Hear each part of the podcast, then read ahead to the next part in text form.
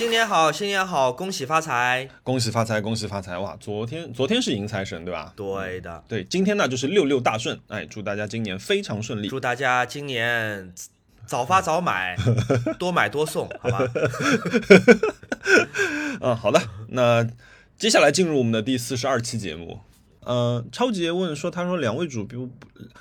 ，sorry，两位主播过年假期里最开心的事情是什么？哦，我今天其实经历了呃，从一月一号元旦以来，呃，最开心的一个夜晚。嗯，我今天去了呃三亚免税城，大家知道三亚有很多那个游客是专门奔免税城去的，有很多商品是要比在呃大陆，我说的是这个就是中国的大陆啊，免税区以外便宜的，哎对，免税区以外的大陆要便宜很多的。因为免税城人山人海，所以根本打不到车回我的酒店，嗯大概是八公里的路。哇，所以，对我在想走回去肯定不现实吧，而且也真的不知道猴年马月能打到车，排队嗯一百一百多号，我就看到路边有他们这边有那种共享的电动车，嗯，呃，应该怎么说？共享的，呃，就是那种你骑的那种电动自行车，，对对对对对，就电摩托。嗯我这辈子从来没有骑过电摩托，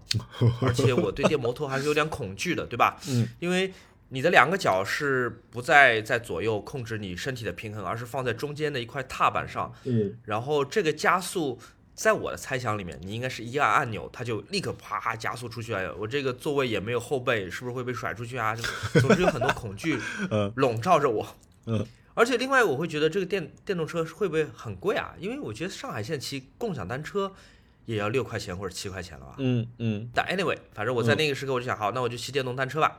那个电动单车还有一个头盔，啊、把头盔戴上，扫了码解锁，嗯，果然它一旋那个把手，它的起起步有点快，对对对整个人就开始往后面甩。对，会窜出去。呃所以大概又骑了两公里，也就是骑了一半的路之后，我终于开始习惯这个状态，就开始享受，嗯操控它，对，而且我开始有心思左右环视了。呃，那条路是左边是大海，但大海往往被新造的楼盘开始呃一点一点挡住，所以我不见得能看到海，但我能听到一点点海浪声。嗯同时，右边是完全没有开发的田野和稀稀拉拉的村庄，然后太阳在逐渐的消失光影，天就从红色开始一路变成蓝色，嗯。然后在很远的地方还有两个很大很大的摩天轮，我估计可能离我有十公里，在逐渐变得越来越暗的这个夜色里面，嗯。闪出来那种很耀眼的彩色的光，一会儿蓝色，一会儿绿色，一会儿红色，一会儿黄色，很酷。就是它让我感觉好像远方有一个派对，但是那个派对不是不是现在就开始，那派对是为明天所准备的。地下丝绒它有一首很出名的歌叫做《All Tomorrow's Party》，嗯哼。所有明天的派对。所以我那时候脑海里面，我看到那个远方的，就是我根本到不了的那个摩天轮，嗯。我就在想说啊，这个应该是给未来准备的一个派对，所以这感觉特别好。因为而且我第一次体会到说，你长时间的这个骑车，你保持一个巡航速度，你也没法看手机，你你从呃屏幕生活当中被短暂的解救出来一会儿。嗯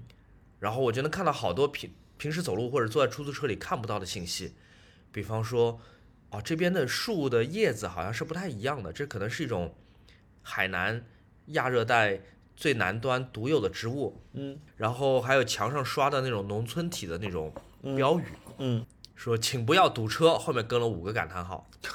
当我从那行大字前走过去的时候，我还能数得出来说，哦，还跟了五个感叹号，那说明刷这行字的人应该是很很有态度。对，很有态度，请不要堵车，五个感叹号。嗯那每一个小细节都跟我的生活完全没有关系，但都给我带来嗯一丝丝的愉快。嗯我在听 The Blue Nile 的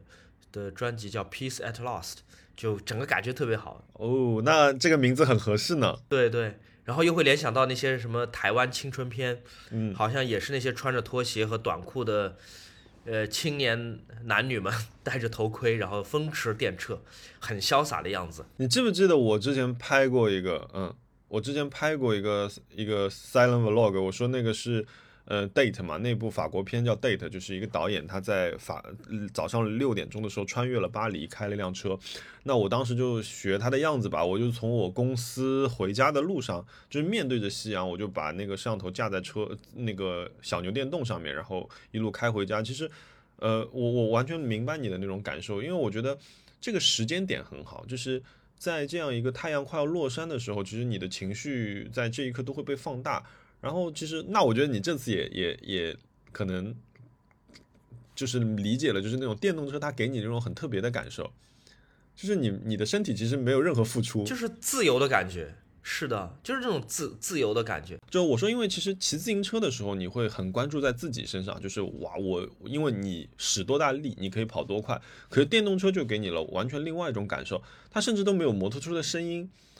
它很轻，然后速度其实也就那个样子，然后不会那么快，然后呃，但是又给了我一种可能性，就是比如说我以我我有的时候我回家可能是十公里的路，我有的时候会可能有三四条路，就是我会突然有一个转弯，我就换到另外一条路线去了。就是我觉得这给了你非常大的自由度，这个不受你的体力限制了，但是你又可以享受，就是特别是春春夏的时候那种晚风吹过身边的这种感受，哇，真是太棒了。对你说到晚风，我就必须提了，因为我觉得那种愉悦，就是最后结账是六块钱啊，这六块钱花的很值。他给我的那种愉悦是多种元素构成的，既有我耳朵里面在听的歌，然后因为我那个设备还能听得到外面的声音嘛，所以我还能听到偶尔经过的呃车的声音，我能听到树叶的声音，还有那些好像若即若离的那些海浪的声音，然后我又感觉到风。就是晚风，嗯，吹在脸上和身上，对，头盔戴着，所以头发没有飘起来，嗯，但是吹在脸上和身上的时候，你感觉凉凉的，但是又不至于说哦太冷了，我要加一件衣服，嗯，对。然后这种风划过皮肤带来的这种微凉的感觉，又好像会唤起记忆里面某一个很早很早的。印象，以至于我都不记得那到底是个什么印象，就好像好像是同一阵风，同一个温度，在同一天的这个时刻也划过我，但那时候可能我只有六岁或者十五岁，嗯，然后左边右边的风景，有可能我不会再走了，我可能不会再走这条路，这一辈子都不会再走它第二遍，嗯，但是又很棒。然后眼前充满了信息，它不只是一条路啊，它不只是一条刷着白色虚线的黑色柏油路，它还有很多不同的信息。所以这种啊，这种自由的感觉特别好，而且更更更别说就是上坡下坡就没有体力的感觉。对，而且因为你刚刚提到就是你戴着耳机嘛，因为呃，我其实比如说我我之前一直说我下班有几种回家的途径，一个是坐地铁，坐地铁的时候我一定是会听歌的。然后第二个就是做呃就是开车，开车的时候，因为我有的时候可能我下班我有上车的时候，我就跟他那打电话，所以那段时间我可能就不会听音乐，因为我们俩可能就是有的没的会说很多话。那其实我觉得电驴是一个很好很特别的一个存在，就是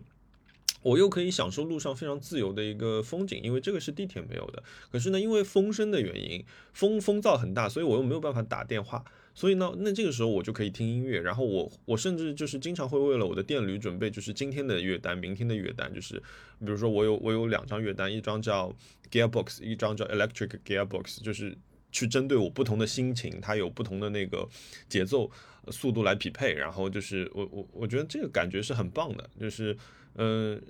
因为开着的时候你人很放松。而且，嗯，因为这个车其实速度没有那么快，其实你不要去过度改装。因为回答你刚刚的那个问题，就是说，你说为什么身边的很多电驴都比你快嘛？呃，其实电动车它的它同样，它跟发动机一样，它有一个电机，这个电机的尺寸和它的功率决定你这辆车子能跑多快，你知道吗？有有电动摩托车可以跑到一百公里以上速度的。天哪，那我肯定不敢骑。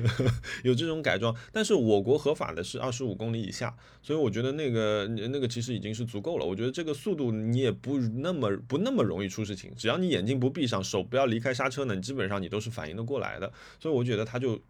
它就给你创造了这样一个很舒服的一个。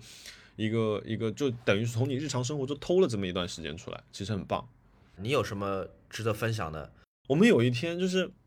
你知道我其实在，呃，我这个其实我本来想想最后去去聊这个问题，就是我我有我我产生了一种焦虑，然后我跟自己发生了一种妥协，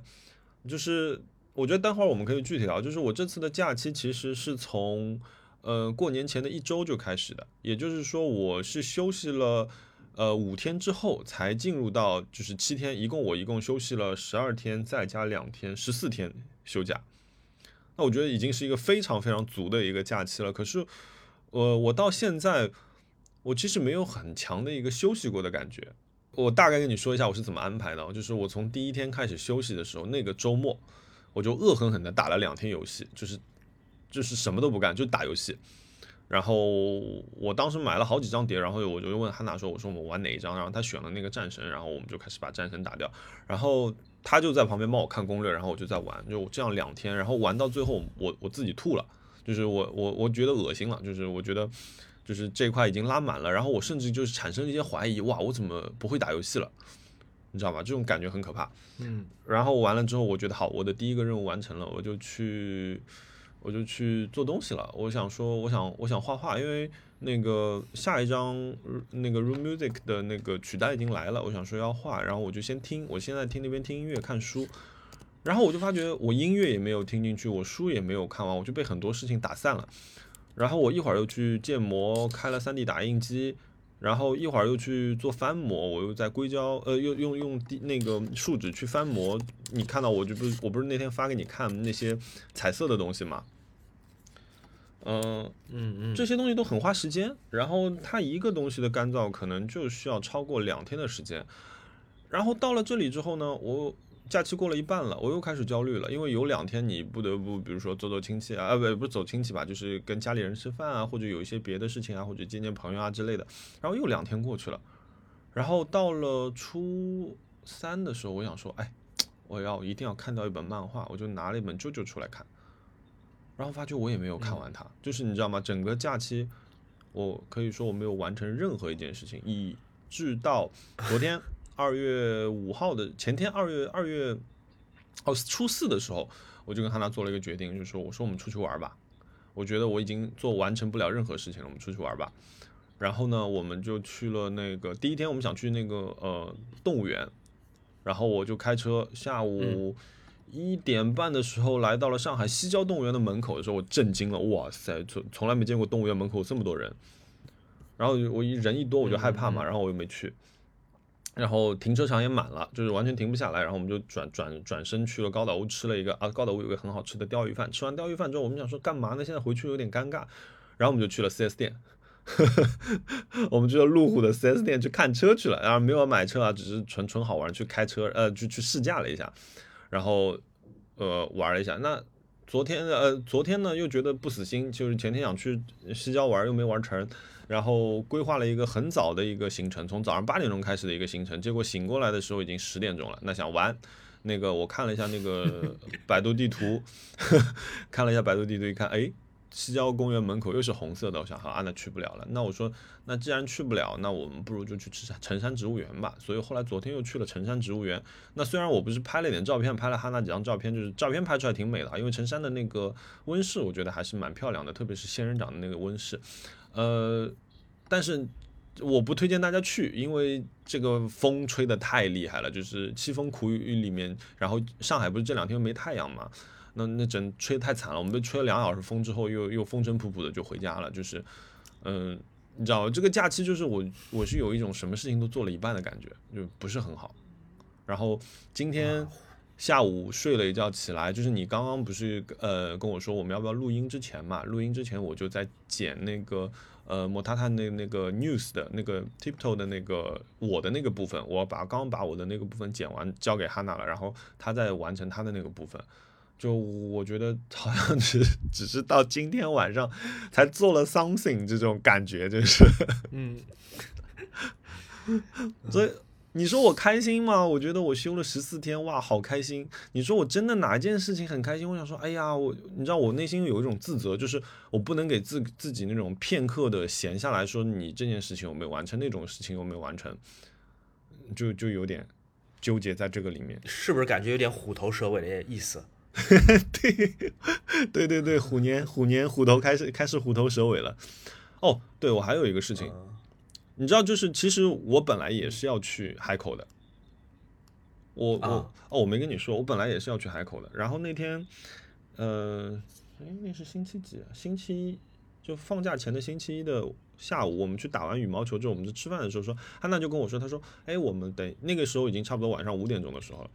他说：“我们接下来嗯去回家的路上，因为那天我们是各自开了一辆车，因为他是从家里去的打羽毛球的地方，我从我家去的打羽毛球的地方。呃，然后他说我们等一下回去的路上呢，我们就去静安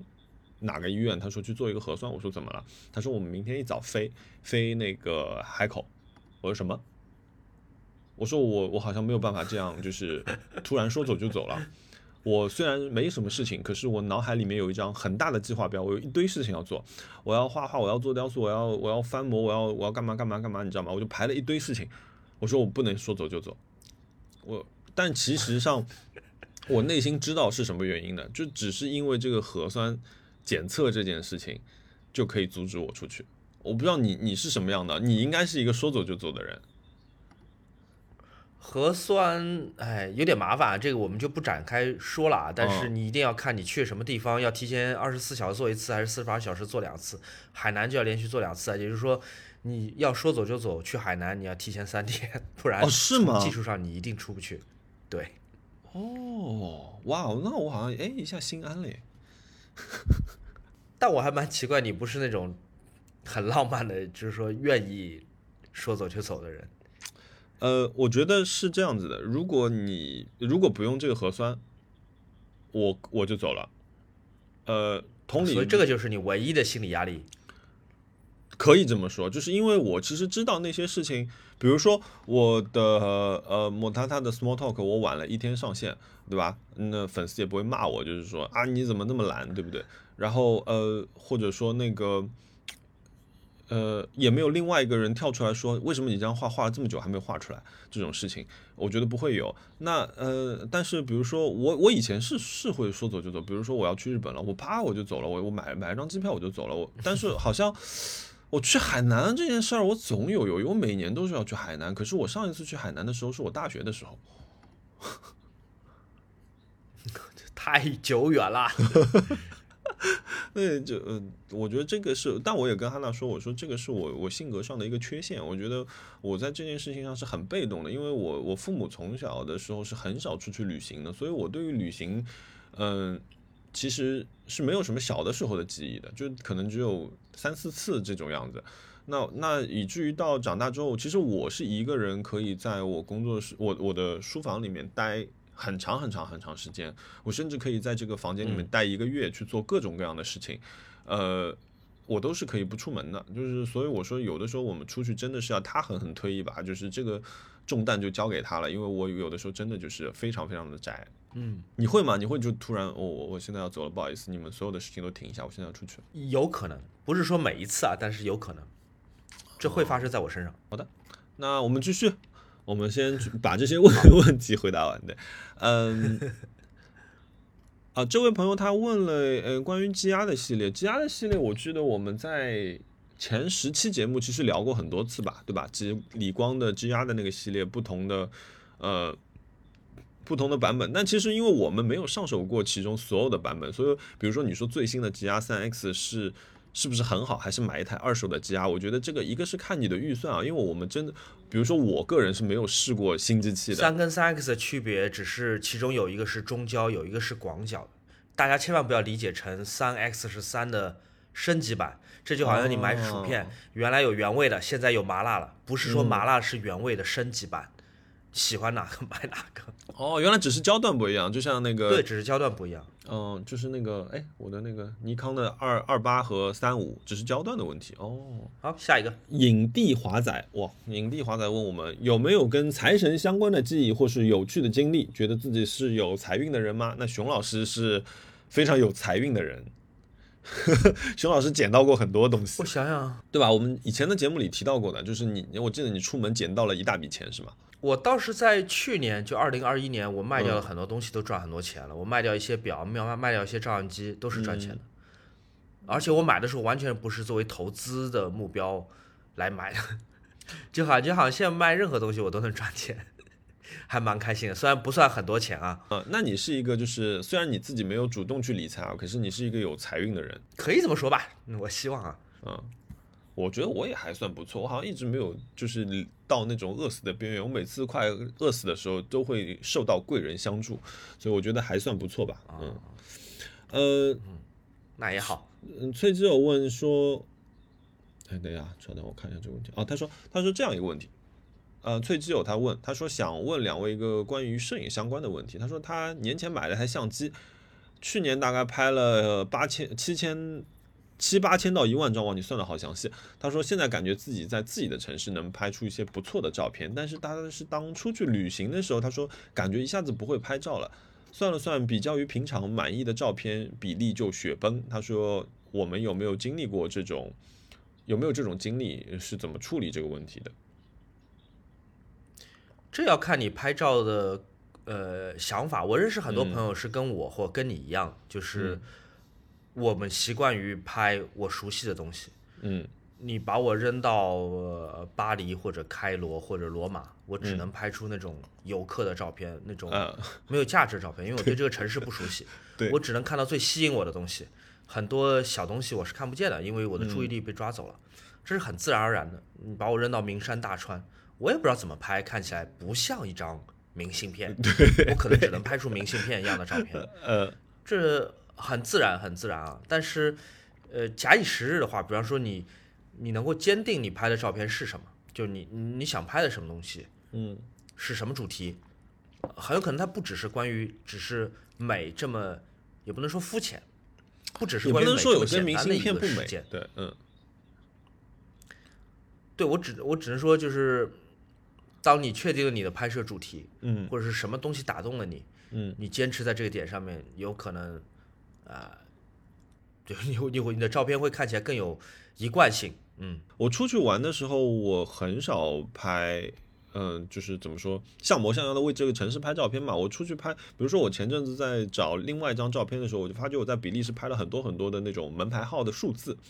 呃，有各种材料的，有木头的、呃铁铁片的、铜的，然后还有就是那种非常精致的雕刻出来的，就是我拍了很多这样的东西。我这个东西对我来说更有价值。但你至于说哇，我在这里拍了一张不列松风格的照片，哇，还好，就是我反正可能就是没，我理解不了。就像熊老师说的那个，我可能我想拍的不是那个东西，所以我我也不会去纠结这个事情。我觉得还是对看你想要拍什么吧。我可以说说我这次在三亚拍的照片吗？呃，其实我新买一个相机，待会儿我可以仔细再说说那花那笔钱。但呃，我这次在三亚拍的一个东西，其实我已经拍了十多年了。我用手机、用之前的别的照相机、用这部新买的照相机都在拍。嗯，呃，也没有什么深刻的地方，没有什么特别特别有意义的部分，它只是我在拍海滩上那些小孩建的沙子上建的城堡，嗯，但他们被海水冲毁的那一刻。嗯，哦，因为你说海上小孩在堆城堡的时候，嘣，脑子里出了一个画面，然后你又多加了一句，你说那个城堡被冲毁的那一时刻，我觉得，哎，我觉得这很妙。你知道海面上很多小孩甚至大人都会去有意无意的造一点东西嘛，感觉好像建造东西就是本人类的本能或者是一种使命。嗯。那有的可能有工具啊，这个有翻沙的那种桶，可以嗯造一个很漂亮的城堡，而且很快速就能造出来。嗯。有的就是很朴素的垒起一道方的或者圆的墙，当中嗯。挖空，嗯。像是一个简简单单的一个城墙的城廓。嗯。我很感兴趣，就是我这几个下午我就拿照相机，我就蹲在海边，我就在看他们建造起来的东西。有的时候也不看，有有的时候也不拍，嗯我就是在欣赏他们造的时候，然后又被海浪冲毁。我心里面会想说，哎呀，你这个造的离海浪太太近了，嗯你辛辛苦苦造，等二十分钟海水上来，它一定会被冲毁的。嗯有的造的太远，我就想说，哎，这个没得拍了，没得拍了，它可能到 今天晚上的海水都漫不到那边去。嗯当我看到那些小孩建的漂亮的墙，或者他已经竭尽他所能在前面挖了什么排水沟啊什么的，筑了另外一道大坝什么的，嗯。我就会很感兴趣，我就会拎着照相机把闪闪光灯打开，嗯。靠近他，然后我就在边上蹲着，我对焦已经准备好，闪光灯也已经准备好，那小孩可能还继续在建造。呃，，你好坏哦，我就一直蹲着，我就看上去应该很奇怪，我就一个大大人站在小孩边上，拿一个照相机蹲在他边上，也不拍，就等着嗯，一只眼睛在取景框里面，对焦在那个命运堪忧的城堡上，另外一个眼睛就在看波浪，我嗯会判断说，哎，这个波浪没戏没戏，只是轻轻划过。哦，这个波浪有戏，两道合并成一道，我看这有一堵墙要塌了。然后等到这个浪冲过来的一瞬间，漫过这个四堵墙中中的一堵一堵，嗯然后我就按快门。我觉得还挺好玩的。我我其实没有想要给它附加意义啊，我没有想说就是我拍的东西有多深刻，我只是觉得说它很像，哎，我要讲深刻的部分，但我觉得它很像某种缩影，就是文明起来了，嗯文明倒塌了，嗯。巴比伦、罗马、波斯、埃及，可能是都是这样。就是我当我们造好，我们沾沾自喜，我们啧啧称奇的那些奇迹，哦、过几个世纪，嗯。埋在这个柬埔寨的森林里面啦，这个沉在墨西哥湾的海底了，或者是因为经历地震或者火山爆发，就好像柯林斯或者庞贝一样，然后又变成一堆碎砖，然后又被沙土给埋了起来。那总总之，我会觉得就是这个会让我有很大的愉悦，就是我拍那些造的很漂亮或者造的不那么漂漂亮的那些海边沙滩上的城堡，然后倒在海海浪里面。对，因因为你说的这个感受的时候，你说呃，感觉就像不同的古城、古文明，他们起来了又落下了，这样。就是我因为我上一期嗯、Small Talk 我在聊一个聊舞台的时候，我们就聊到一个呃呃导演叫布尔乔亚，戏剧导演，然后他有一个很有名的作品，就是在那个呃。巴黎的那个呃先贤祠里面，然后他有一个机构，就是那个机构是原地旋转的，然后是木楼梯，中间是一个弹床，所以有四个演员，他们巡回巡回的在里面掉下去，弹上来，重新走回到楼梯上。我不知道你有没有见到过这个这个画面，呃，就其实他也是在讲这个事情，嗯、但除了这个以外，就是你刚当你刚刚在描绘这个画面的时候，我觉得特别打动我的一个事情是，你说你拿着相机，你有一个，你可能有有一段时间几两个下午这样的时间去待在沙滩上，只是静静的看着这些东西，嗯、在这个在在这一片或者几片沙滩上寻找你，呃，想要去拍摄的一个画面或者一个可能发生的事情的时候，哇，我觉得，我觉得我很羡慕这种感受。嗯，我我今天自己也在想这个问题。我觉得，因为我刚刚不是说我我充满着很多焦虑，然后呃，我我觉得我整个假期都没有休息到嘛。我觉得我有在反省反省这个事情，我就觉得说，是不是因为我上班了？我上班了之后，嗯、我所有以前，当我以前在自己有工作室的时候，我所有的事情都是我自己安排好了，我我我在处理这些事情，处理那些事情，然后我给自己还会在假期的时候放一个假，那个假是真的是什么都不管，我只是去花最多的时间去关注一件很小很小的让自己放松的事情，嗯。我觉得反而上班了之后，我就会想说，哇，我终于有这样十四天来处理我之前所有都没有处理好的事情的时候，我一下就失足了。所以我就刚刚听到你讲这个的时候，我我就很有感触。其实也是为了回答刚才那个朋友的问题啊，就是、嗯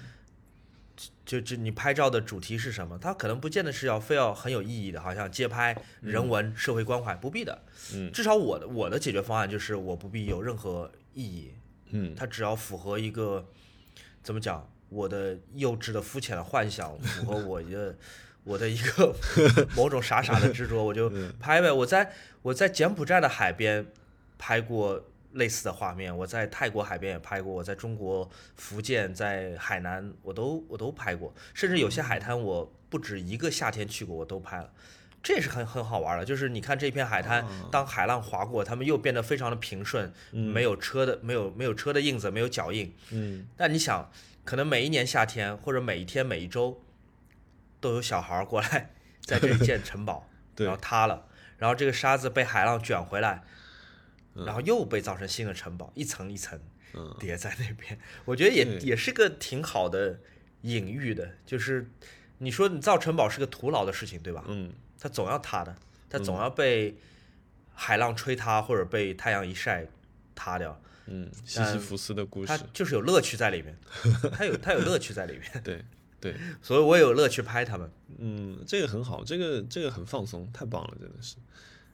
哎，呃，这里下一个问题啊，他说想问一下熊老师，Speedmaster 三二一值得买吗？你有用过这个东西吗？嗯，挺值得买的吧？Speedmaster 我来讲一下，Speedmaster 超霸表就欧米茄的超霸，嗯它是人类第一块也是唯一一块登上过月球的腕表，就这个系列。嗯，一九六九年阿波罗十一号开始带着它登上月球，然后之后连续七次还是六次阿波罗任务的宇航员选择都是欧米茄的超霸。呃，在一九六九年就第一次人类登月的时候带的欧米茄超霸使用的这个机芯叫三二幺，嗯，后来很快就改版了，改成八六幺了。嗯，那这两个都是很好的机芯，但是因为第一次登月用的是三二幺机芯，所以这个机芯，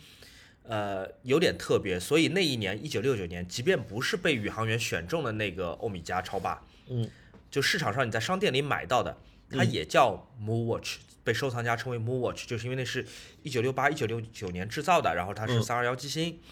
然后前两年吧，好像是去年吧，欧米茄再版了这一这一块表，用的是它库存里面已经有多少年了？五十年了吧？哇库存里面的三二幺机芯，对，但卖的蛮贵的，就是好像有十多万吧。嗯，但是这个表呢，一方面确实能满足这个大家对于 NASA 对于登月的这个这个热情啊，另外一方面好像二手市场有可能，我说有可能值得嗯炒一炒，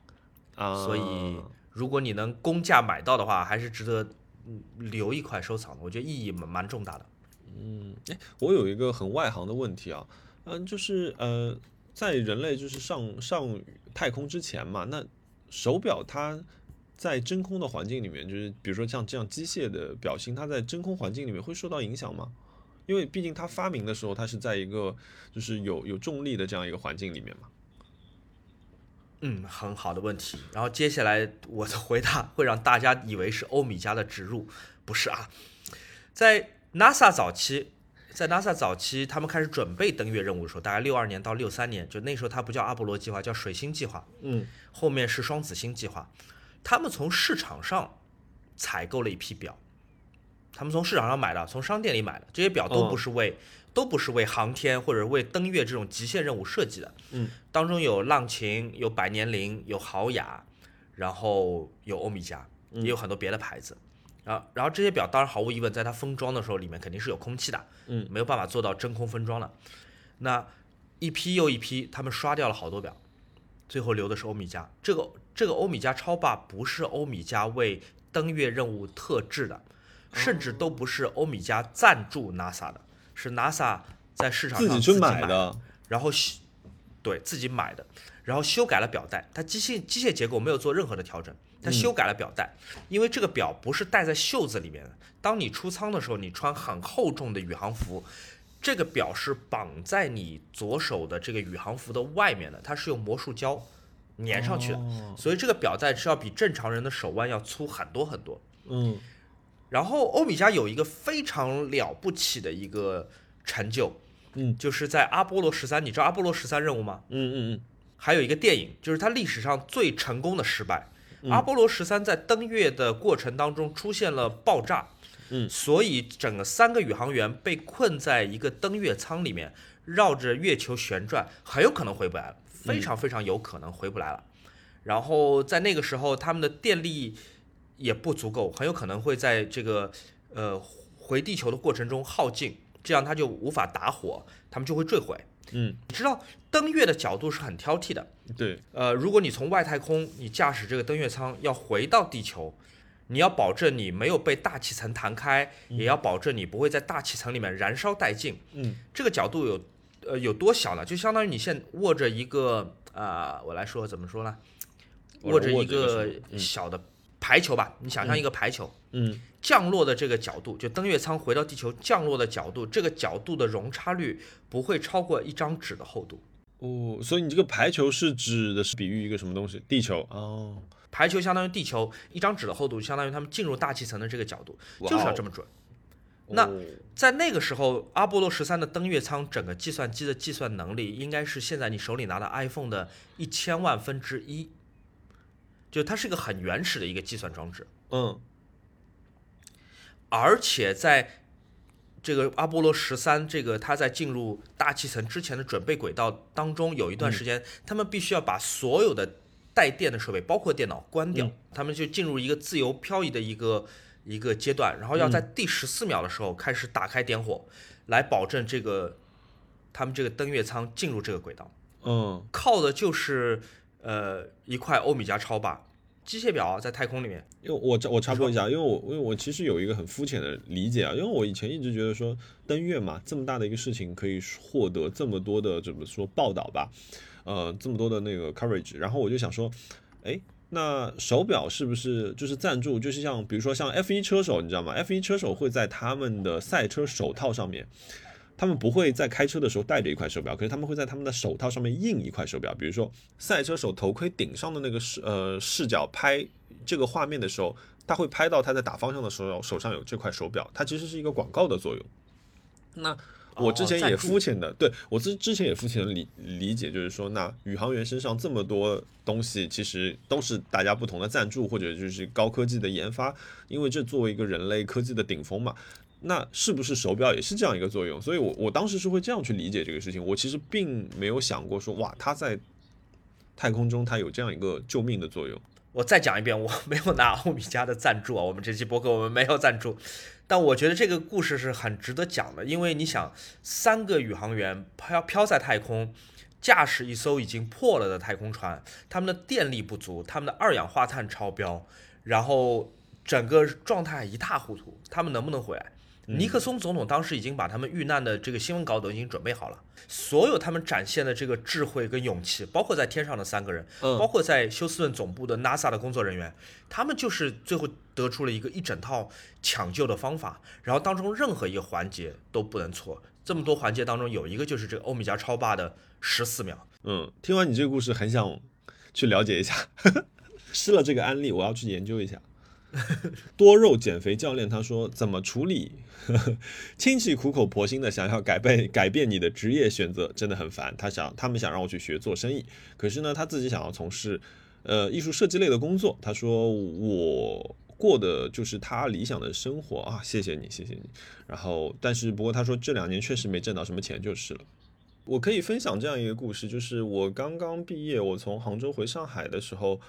呃，我爸给我找了一份工作，是在一个他托了很多关系，托了我的伯伯，然后各种各种各样吧，然后好不容易拿到一个机会，是在上海的某一个呃建筑设计院里面去做一个，我也不知道是什么工作，因为我是完全没有那方面知识的，因为我当时就是一个念视觉设计的人，然后嗯，我就跟我父亲说，我说我我找好我的工作了，我我不需要去这个地方，我不想去，我不知道我要去这样一个单位，然后养老干什么。然后我爸就跟我大发雷霆，我爸说随便你吧，他说，呃，你以后的呃怎么，你以后什么样的呃选择你都不要来问我，他说你呃你自己的工作你自自己处理吧，你自己的生活。我说好，那我我觉得就是就是我我对于自己的选择我是挺坚定的，但是呢，呃，现实照进梦想啊，我觉得就是呃从事艺术设计类的这个工作，也就是你你想看市面上你可以选的，无非一个你在大厂里面去做设计工作。第二个呢，你就是在广告公司做设计工作；第三个呢，你在比如说设计公司做设计工作。这个我讲的都是视觉类的工作啊。那我觉得就是确实这三个都不是什么挣钱的行业，就是 你能不能 面对这个现实，就是你觉得你做这件事情你很开心，那我觉得这个很重要，就是因为呃，就比如说我也觉得说我我这两年也没挣到什么钱，就是呃，但你说吃喝愁吗？也不愁，你会饿死吗？也不会，但是。呃，是不是有一些作品你做出来挺开心的？我想说，是的，不管是就是工作中的还是业余的，我都有在做一些我自己很开心的事情。我觉得这个对我来说是够了的。嗯，完全同意，你讲的很好。嗯好，谢谢。嗯，呃，哦，我额外插一句啊，我前两天抖音刷到，就是因为大家回家不是亲戚苦口婆心都会都会说很多事情嘛，就是我我觉得作为一个就是我现在也是上了年纪的人嘛，就是我觉得，呃，他们有些时候讲，那无非两种心态嘛，一种就是说，哎呀，反正也找不到什么话，就说说你这个吧；有一种可能真的是为了你操心，所以我觉得也不要正面去讲，就是缓和一点，缓和一点，反正你也不用天天见到他，就是当面你就都应承就行了。呃，好，下一个问题，走神了，问过年期间发的最大的红包是多少？诶，我们在我们的群里扔了一个多大的红包？几百块钱吧，大概。我发了是两百块钱，最后还退回来七十八，我不知道谁没领。呃，谁没说话？特特没说话。嗯呃，呃小易领了，呃呃，CBV 我领了领了，我领了王老虎没领吧？啊哦特特没领，嗯，文斯特没领吧？忘了。忘了，我发了，我我我群体的我发了一百八十八，是我发的最大的。啊，嗯，对我，但是我在就是几个群，呃，我自己工作的群什么，我都是发的这个数字一百八十八。然后我发的单体最大的就是给我的一个我的一个下属，我给他发了一个一八十八还是一百块钱的红包吧，反正我给他元旦也发了一个，啊然后春节也发了一个，小子什么也没给我发，就是 对，差不多就是这个样子。我觉得就是讨个彩头吧，大家开心一点嘛。新年新年对对吧？就是叫什么利是什么利是包啊什么？哎，那我不知道，反正好像有这样一个传统。是个一个一个一个，对，就是个点缀啊，主要是。对对对，哎，老黄砖，请问熊老师推荐一下国内的实体唱片店？嗯，没有，我不在任何国内实体唱片店买唱片。这么多年来，呃，我仍然没有的东西，其他中国收藏家或者其他中国店铺也不会有。但如果这位朋友说的是买新唱片的话，就是那种新出版的塑封都没拆的，嗯，那岂不是每家店买都一样吗？只要看哪家便宜就可以。呃，对，呃，一本 memo 问说想听听我们奇奇怪怪的梦，呃我可以分享一个，不是我的梦，是哈娜的梦。啊、我我可以分享一个哈娜的梦，因为呢，就是我我们在假期的头两天呢，就是非常恶性的打了两天游戏之后，那哈娜有一天做梦，他就说，因为不是最近网上还沸沸腾腾在讲一个拐卖的事情嘛，他就说他梦到自己被拐卖了。嗯。也 不知道在想点什么，啊。他梦到自己被拐卖，然后他觉得，但是呢，他就有点有点紧张，但是她还是个有战斗力的姑娘嘛，所以呢，他就说他跑跑跑跑到一个房间之后，他发觉后面有两个人追，可是呢又无路可跑的时候，他就跟他们打起来了，然后打起来呢，他就是越打越带劲。然后他就是突然就撂倒了这两个人，撂倒了这两个人之后，他又又杀了回去，杀了回去之后，他说他突然看到面前有一个有一个那种什么彪彪彪猛大汉吧，具体怎么说我忘记了。然后他说他突然就从手中甩出了两条锁链，然后攻向了对方。然后他说就在这个很刺激的时候，他嘣突然就醒过来了。那我就给大家插播一下，为什么会是两条锁链呢？因为战神这个游戏呢，有两有一把很有名的武器叫混沌之刃，这把武器是什么呢？就是两条锁链上面带着两把刀，所以每次打的时候都是把这把刀 biu 飞出去。所以他在梦里面呢，就把这个刀飞出去了。反正我不知道，他有几天睡觉是反正是晚上动作挺多的，就是一一会儿踹一脚，一会儿干嘛的那种。但我觉得就是我我没有什么奇奇怪怪的梦，我最近的梦都挺挺挺挺挺让我觉得舒服的，有有解谜的，有怎么样？因为我是个很会做梦的人，那个但是没有什么特别特别让人眼前一亮的，好像没有。嗯中学的时候做过一个非常非常完整的一个梦，像电影一样，嗯呃，特别完整。梦的一开始就是我和我四个中学同学，呃，被逮捕了。我也不知道犯了什么，就这个梦开始的时候就是没有没有原因的，就是我们被逮捕了，然后我们被拉到了法法院上面，那个法官坐的非常非常高的一个位置，嗯然后就判我们四个是好像终身监禁什么之类的。哦然后就完蛋了嘛，对吧？嗯就就就非常恐惧啊！这个梦的整个整个基调就是恐惧啊，啊就是一直是恐惧。我们就被宣判为就判完已经判完刑了，然后再押上囚车。结果没想到车开到一半，囚车那个门门被打开了，就是门没锁上。嗯。然后我们四个就突然间逃出去嘛，逃出去又很绝望，就是我们躲在草地里面，外面又下着雨，又不敢走到任何一个地方去求助，嗯。身上也没有任何钱，也没有任何地方可以换衣服，囚服还挺挺挺明显。然后其中有一个同学，因为都是小孩嘛，其中有个同学说说我们要回家，然后我就我就一直劝他们，因为因为他们一个说要回家，剩下三个也说好，说我们不如逃回家吧，躲起来。嗯我说你千万不能回家，你要回家的话，就他们已经肯定在家里面等你们了。嗯然后他们非要回家，那我就只好跟着他们就回其中一个人家。然后到了门口，我就不不肯进去，我就嗯躲在外面的树林里面。然后果然，他们一敲门，立刻周围埋伏的人就把他们三个全部按下，就等于他们白逃了。然然后我当时吓得半死，我虽然自作聪明躲在树林里面，但也吓得半死，赶紧又跑，然后天就慢慢黑了。所以这个这整个这个梦很完整，是在于它是一个完整的一个夜晚的梦。所以我就梦见什么在垃圾桶里面，或者是翻吃的，然后嗯想偷一件衣服，然后给自己披上，然后然后努力在想我到底是犯了什么罪，就是被判了这么重的哦，你是你是不知道自己犯了什么罪是吗？对，我不知道，因为这梦一开始就我们已经在被判刑了。我一直感觉后面有人在追我，但回头看这个夜晚的巷子又是空空的，嗯然后也不知道该去哪里，也不知道该怎么办，完全没有任何打算，又很恐惧，恐惧到觉得还不如被抓算了。然后看天上，就夜空里面是一个红色的月亮啊挂在那边，一切都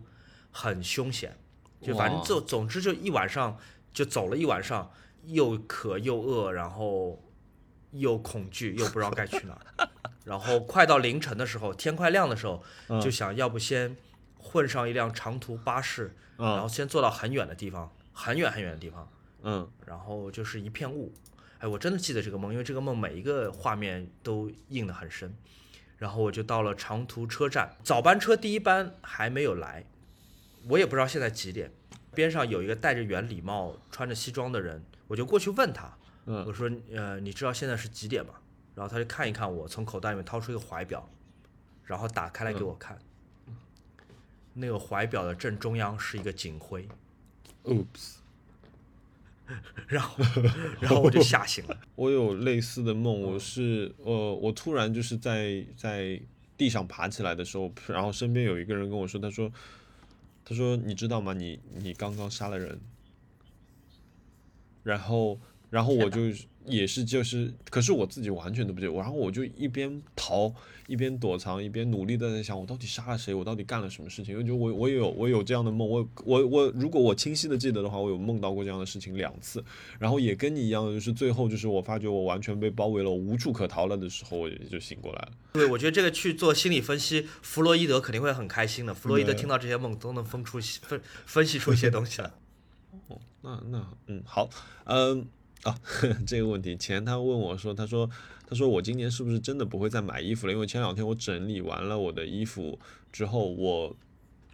发了一条微博说我今年不再买衣服了。那事情是怎么样子呢？就是因为。呃，我的衣橱其实不算小了，就是我那天照片里的这个衣橱以外，我其实还有两个衣橱是放一些平时不太穿的衣服，或者说是其他的一些啊枕头、被子啊这些东西。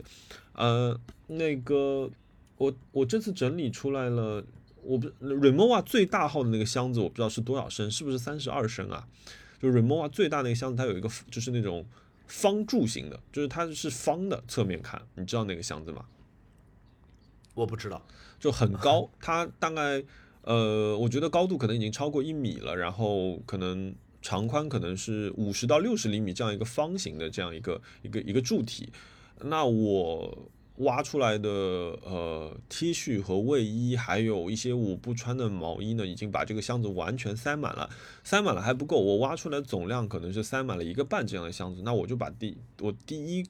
个箱子塞满之后，我就把它拿去了我妈那边，因为有其中有其实有很多很新的衣服，然后我就我爸妈说，哎，你们要不要先在就是我我比如说捐掉或者处理掉之前，你们要不要看一些有一些很新的衣服，我因为我可能不穿了，你们要不要看一下？因为我就是从。我觉得可能年纪大了吧，我就是不太喜欢穿有有花纹的或者有图案的衣服了，我就是想穿的素素一点，所以就是，呃，我去年下半年基本上买，我我我从去年开始吧，我基本买的衣服上面是没有图案的，就是，然后嗯，今年我不知道，我就是我觉得 EC Miyake 的衣服我会买，就是当然不是通过国内的代购，因为这个价格真的翻的太离谱了。然后如果有机会有朋友从日本回来，可能会让他们帮我带几件，这个我承认我是会买的。然后我觉得其他的好像就全都是优衣库就好，就是我好像对于其他的一些品牌，因为我我其实有一件事情我不不理解的，就是有一个牌子叫 Fear of God，你知道吗？我知道。啊，他的有有一天我去连卡佛，正好那天他们打折的时候，我去看了一眼，就是刚好旁边那个销售就跟另外一个先生说，他说：“哎，这件衣服很值，这件 T 恤才两千七百块钱。”我 好讽刺啊！对我当时想说，哇，我真的好穷啊！我从来没有穿过一千块钱以上的 T 恤，我最贵的 T 恤好像四百块钱吧。天哪，我真的太穷了。然后我就想说。我好像也不需要那个东西，然后我看看，比如说像 Acne，我以前还会买 Acne 的卫衣。你知道我买 Acne 的卫衣的时候，Acne 的一件卫衣卖一千两百块钱，现在他一件卫衣卖两千块钱，我真的就是没有办法说服自己了。我觉得这个已经超过我的承受范围了吧？我就是不想买这个衣服。我觉得我有两千块钱，我干什么不好呢？对吗？我我要有这十件这样的衣服，我就可以买一个很好的就是古董相机了。我干嘛要干这个事情？所以就我觉得我的重心变了，所以我我才那天会说，我我想我就可能就不买衣服了。应该准确的说，应该是更谨慎的去买一些我觉得我会穿的衣服。嗯，很好。嗯，礼拜天问说要不要在一线城市买房。呃呃，我我们简单算一个账，很快啊，就是呃，在上海的中环以内，中环以内其实基本上你你到很多地方还是方便的吧？呃，中环和内环之间这个，那差不多在这样一个区间里面，你租一个一百平的房子，我们不算内环，不算法租界这一圈里面的话，你差不多是在一万块钱，你可以租到一个呃一百平到一百二十平的房子，我觉得这个应该是没有问题的。包括熊老师，你熊熊老师那个房子。再再贵一点，对吧？你再稍微超过一点预算，嗯，对。那这样一个房子，我们租一年需要多少钱呢？需要十一万，就十二万。我们我一年就可以享受这样一个一百一百平的房子，然后，呃，以十二万这样的一个价格。那嗯，我们再算一笔钱，就是如果这个时候你要知道，在上海一线城市买房子，你没有一千万，可能几乎这件事情你不要想了。那如果我有一千万，我一年。做一个保守理财的话，我的呃收益是在百分之六到七吧，我觉得这个算是不高的一个一个理财收益了。那这意味着我就可以有七十万，我七十万减去十二万，我还差不多有个多少钱？我数学有点差，五十八万，我可以干别的事情。所以我突然就想明白这件事情，我为什么要在一线城市买房？我不需要啊，因为我的存款，我。的利息就够我去租一个很舒服的房子，我还不用去背着债务，然后我手上还有现金，我为什么要买房子呢？因为现在这个房价就是完全不合理的，所以我的话是不会买的。OK，反正这是莫的想法，嗯，对，仅仅供参考，仅供参考，对，呃，刚需刚需除外啊。对，万一明年明年房子暴涨，也不要来怪我。呃，Kunoto 问，Pro Creator 真的好用吗？没有长时间用过 Apple Pencil，在纠结。嗯，这个问题我快速回答一下吧，这位朋友，就是呃，我推荐你去那个 Apple Store 试一下。如果你身边有 Apple Store 的话，嗯，或者说是经销商店，应该这款软件你都是可以试到的。呃，作为一个半画画的人吧，我吧，就是我觉得 Procreate 是好用的，但是比如说因为习惯的不一样，我会去配一个类纸膜。那有一些朋友觉得光屏他也可以接受，呃，但是。还是那句话，就是这个事情，就是我们去跟你讲的呢，都是一个参考。是我说很好用，可是你并不知道我在用这个东西干什么，或者说，我想想相信你应该也在那个网站上看过不少那种，比如说画师的评测，说好或者说不好。那我觉得，既然是有这个可能的，就是出门走走一走，然后去店里面试一下，对你来说是一个最最直接的一个答案。Miss Chang and 棒，他说两位博主新年假期有什么 Happy Hour？然后刚刚有另外另外一位朋友给他留言说，他说你是敌台派来的卧底。哎，CBV 怎么这期没来提问？呃，CBV 可能还在放假中吧。嗯，我看他在打游戏打的可开心了。嗯，我我我那个骑车就是 Happy Hour 嘛。对我差不多，我差不多，因为我们刚刚其实有有聊的比较深入这个问题，很嗯。你知道说真的很开心的 happy hour，就是你知道就是我有两个两个吧，两个很 happy 的 happy happy hour，因为一个是跟我小时候的记忆是有连接的，因为我小的时候其实是呃，比如说我念初中的时候，我是没有游戏机的，呃，那个时候我们在流行 PS PS Two。的时候我是没有的，那个时候呢，我就经常要去我哥哥家里面。那我跟我哥哥在家在一起打游戏的时候呢，比如说我们如果踢足球，那当然是一起玩。但是比如说当我们在玩一些生化危机这样的游戏的时候，我们可能会有三四个兄弟就是在一起，然后有一个人就是在那边看攻略，有一个人就是我就是那个躲在我哥身后看着屏幕打游戏的那个人。我觉得这个记忆我我很深刻。就是有的时候我也会接棒过来，继续去去看攻略或者准备吃的东西。我们几个人就在一个小书房里面，这样可能几天时间，呃，所以这今年的假期，我前几天恶狠狠打游戏的时候，哈娜就一直在身边陪我嘛。他陪我，他就是他又准备吃的，然后他又帮我那拿着手机看攻略。他说啊，你接下来要去什么什么地方，要完成一个什么什么任务，就是。我觉得这是我的一个很很很 happy 的 happy hour。虽然我游戏最后把自己打吐了，可是就是这个过程里面是是是特别开心的一个一个事情。嗯，第二个事情就是，嗯，哈娜她喜知道我喜欢车嘛，所以那天后来我们不就去 4S 店看车了嘛？当然看的车是他很喜欢的一辆车子，在他很有限的汽车知识里面，他很喜欢的一辆车子，那个路虎的卫士。我们就说，哎。反正我们也没什么事干，我们不如就去试驾一下吧。反正我驾照也带着，然后我们就去去开了一下，然后就一一直在聊这个事情，一直在他说哇这个车怎么怎么很酷。然后回到家，我们又在各个就是呃不同的视频平台上面去看一些，比如说像 Top Gear 他们对呃卫视的一个评测啊什么之类。那这个这个对我来说也是个很很大的一个 happy hour，就是你知道，就是你喜欢的人他在跟你一起聊一个就是你很感兴趣的一个话题。那我我觉得这个这个是我很开心的两个两个 happy hour 吧，嗯，好，那来吧，进入我们的呵呵 我们最期待最令人期待的一个环节，就是我们到底花了什么冤枉钱？来，熊老师说说，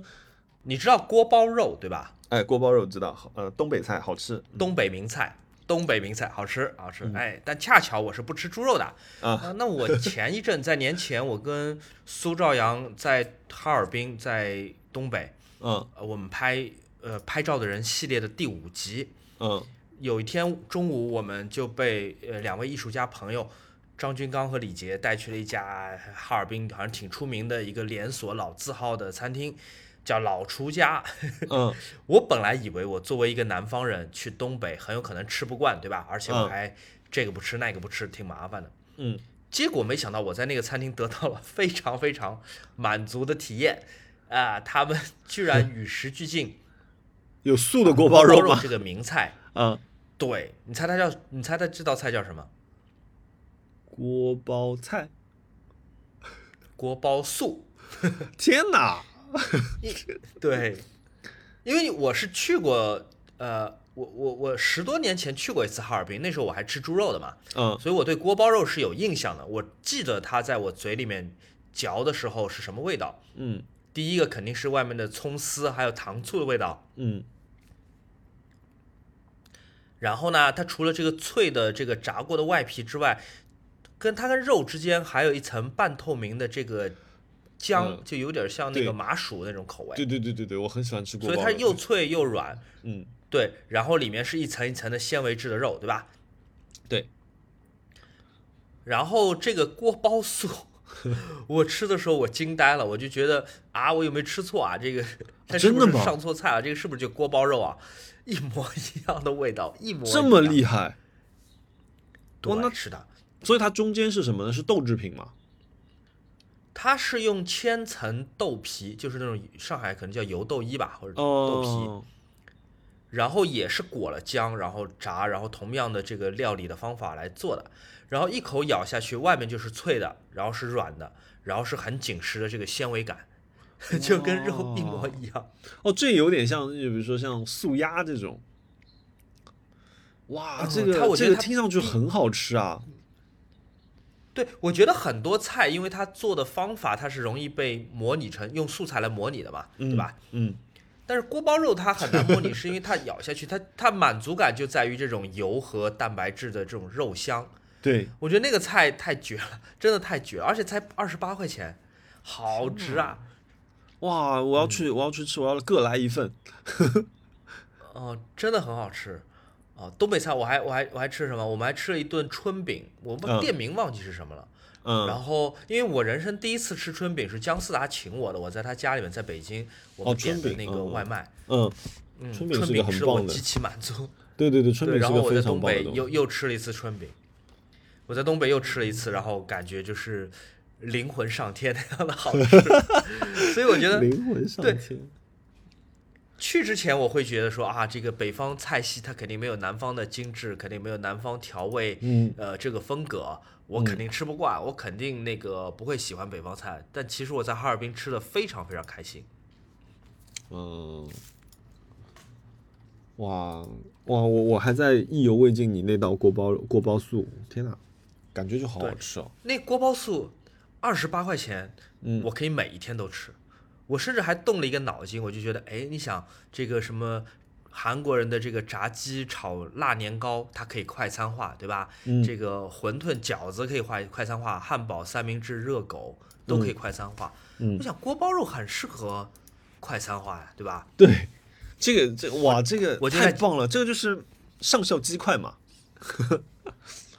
而且它的那个味道又是很很刺激、很满足的。嗯如果我开一个街边的小铺子，嗯用那种四方的纸盒，对吧？我就炒一份锅包肉，放在纸盒里面，拿上面个竹签插个牙签或者说一副，对，然后我一份卖多少多少钱，呃，这个是不是很容易就是？哇，想到了一个新的新的致富之道。对，锅包肉这么好吃，为什么就没有出现这个这个快餐？你想臭豆腐都能快餐化，对吧？那臭豆腐相对还是方便一点吧，我觉得，对吧？这锅包肉我不知道它工序啊，想必它肯定是要比复要复杂一点，肯定要比什嗯么这个直接炸的那种排骨条、肉条要复杂一点。嗯，但是如果它能快餐化的话，对你不用做到馆子里面，你不用你不用点其他一堆菜来配这个锅包肉，哇，想想就很棒哎你。现在就走，对你你现在就走在街边，你说哎我来一份锅包肉，对，你在比如说你边走边逛植物园的时候，然后你就可以买一份锅包肉吃，哇，啊这个很棒。哎，各位就是做餐饮的朋友可以考虑考虑这件事情啊。对我觉得它有很多变体，它可以用那个白馍，就是那个呃北方那种白馍嗯夹着吃，嗯，呃，它可以用黑面包夹着吃，然后它可以配碎的呃面包，就是剪碎的面包蘸着汁吃。嗯我觉得好多好多吃法。嗯，嗯，这个很棒，这个很棒，听上去很棒。我我要来研究一下锅包肉怎么做。这是我近期花的比较满意的一笔二十八块钱。嗯，我说一个吧，我我说我买了、嗯买了大疆的这个麦克风，嗯，哦我觉得 DJI Mac，对对对，因为因为其实之前我们做 small small talk，因为我我家的设备我没有那么多设备嘛，专业的设备就是其实我们整个录制环境比较简陋吧，就是两台相机，嗯，去去录整个节目，所以我也知道声音上面可能呃会不那么稳定，有的时候有距离感或者有比较重的回声，所以我当时就我我记得我呃。它这个，因为这个产品发售，我是发售之前我们已经知道了，包括说我们其实是使用它去录过，就是呃 Fish Swishes 节目的，所以我知道它在有些事情上面是很满足我的一个需求的，所以我当时就一直在问那个呃大疆嘉里中心他们那家店的那个店员，说，哎，因为我跟他加了微信，我说，哎，你们这个东西到底出了没有？什么时候出？他说应该一月中左右会出。那后来到了当天，呃，到了前一天。我看到那个大疆就是官方发了一个说这个东西要开卖了之后，我就跟那个人说，我说我把定金给你，我说明天一到货你就帮我快递发出来。然后这个这个小哥非常非常给力啊，然后他帮我发了一个顺丰当天见之后，就是马马上就到我这里来了。然后当天晚上我跟哈娜，我记得我们当时就录了一期那个呃呃 small talk，我觉得。呃，很棒，就是我们新一期的节目里面，就是 A 的时候，你会发觉说我们用的声音是有 A B 声道的，也就是说，好像是我跟哈娜一个人在左边，一个人在右边这样的一个一个夹着的感觉。后来我们就收到反馈说，有些朋友说，哎，这个听上去怪怪的，就是好像。